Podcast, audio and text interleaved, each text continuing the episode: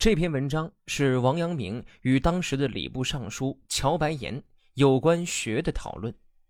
有人乔白岩认为自己喜好文辞优美的文章，写作时字字推敲，句句斟酌，并沉潜于诸史和百家著作，这算是精了。可王阳明却并不这么认为。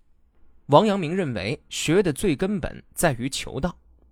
如果不明大道，只在如词章、下棋等这类技艺上用功夫学习，哪怕你学的再好，也不能算是一个聪明且具有良知的人。文章虽短，但其实比较深奥，这其中包含了王阳明的哲学观，也就是王阳明心学的奠基思想：心即理，心外无物。这句话理解起来啊，并不容易。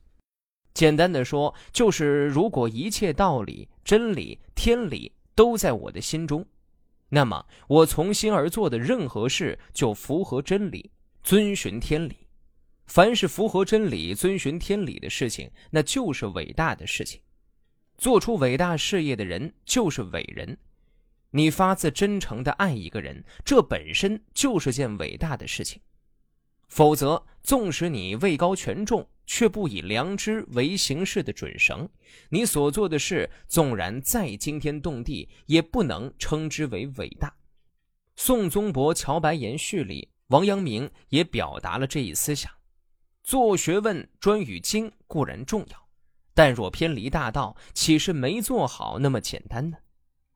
执着于形式，也是对大道的懈怠，也是没走在正上的表现。所以这篇文章。表面上是在说做学问应当如何如何，这实际上啊也是王阳明哲学思想的内涵体现。一个人做任何事情都应该顺应道，在有道的前提下去钻研、去进步，才是最有用的。倘若偏离了正道，走向了歪路，那不管你再怎么研究，这到头来都是一场空。至于道到底是什么？每个人的心中都有答案，你信什么，这道就是什么，是法律，是自然规律，是世间万物运行的准则。礼部尚书乔白岩先生将往南都，到我处来论学。我说：“学贵专。”乔先生说：“对，我少年时喜欢下棋，于是食不知味，上床不想睡。”眼睛不看别的，耳朵不听别的，由此而在一年内压倒全城的人。三年，中国内没有可以和我抗衡的。学果真是贵专的呀！我说，学贵精。对，我长大后喜欢词章，于是字字推敲，句句搜索，研究各种史传，考核诸子百家，由此而始。则追踪于唐宋，终于又深入于汉魏，学果真贵精的呀。我说，学贵正。乔先生说，对，我中年时喜欢圣贤之道，对下棋我后悔了，对词章我惭愧了，我对他们都不在心上了。您以为怎样？我说，行了，下棋也叫做学。学词章也叫做学，学道也叫做学，结果大不一样。道就像大路，此外便是荆棘丛生的小路，就难以到达大路了。所以专于道，才算得了专；精于道，才算得了精。只是专于下棋而不专于道，这种专就会变成沉湎。精于词章而不精于道，这种精便成为癖好。讲道可是又广又大，词章和技能虽也从道中来，但若只以词章和技能卖弄，离道就远了。所以，非专便不能精，非精便不能明，非明便不能成。所以，《尚书·大禹谟》中说：“为精。”唯一，精是纯粹的意思，精粹的意思；专是专一的意思。精然后明，明然后成，所以明是经的体现，成是一的基础。一是天下最大的本源，经是天下最大的功用。连天地万物生成发育的大道都明白了，何况是私章技能那些无关轻重的事情呢？乔先生说：“对极了，我将终身记住。只是，可惜已经晚了。”我说：“这岂是容易的呀？一般在高位上的人不讲究学业也很久了。从前魏武公九十岁时。”还向全国借喻说：“不要以我为老朽而丢掉我。”先生的年纪只有武功一半，功业却可以成倍。希望先生无愧于武功啊！我也岂敢忘却国土和交境之诚呢？本文是徐渭为其友人叶子素所写的诗序。序中对当时尼古派的诗作做了尖锐的讽刺与挖苦，说他们写的所谓诗篇，也就是鹦鹉学舌而已。徐渭，绍兴府山阴，字文长，号青藤老人、青藤道士、天池山人、山阴布衣等等。他是中国泼墨大写意画派的创始人，青藤画派之鼻祖。其画能吸取前人精华而脱胎换骨。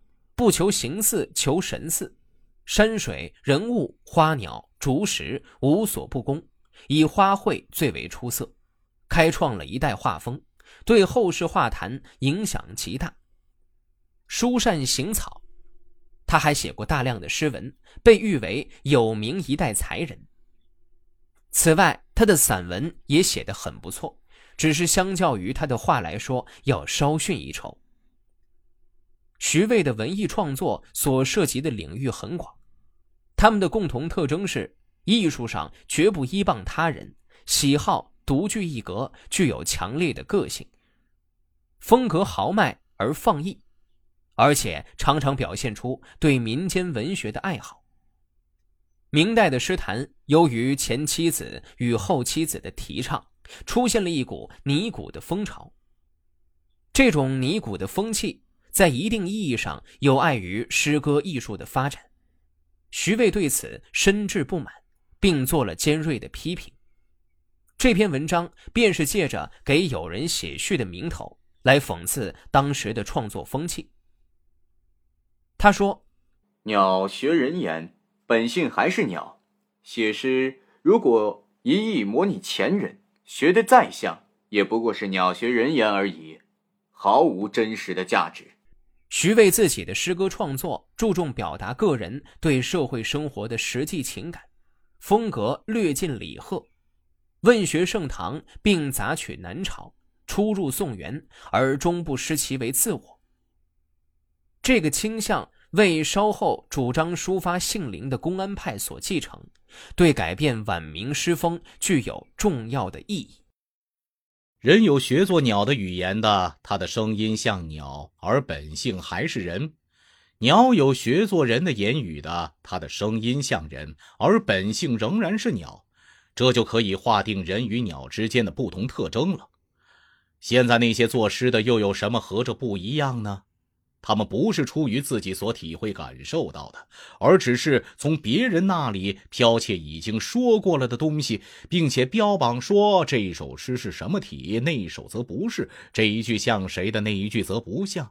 这样的作品，即使模仿的极其工细、极其近似，还是免不了像鸟在学人说话一样。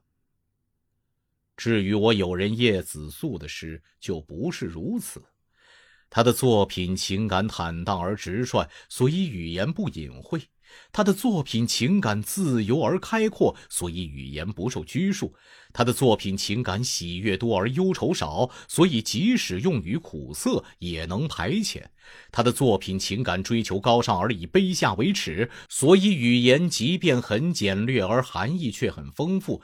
这就是所谓出于自己所体会感受到的，而不是从别人那里剽窃已经说过了的东西呀。就他自己所体会感受到的来评论他自己所发表的，提醒他改正细小的缺点，从而不断精炼到极其纯净的境界。这就是徐渭所要奉献给叶子素的话呀。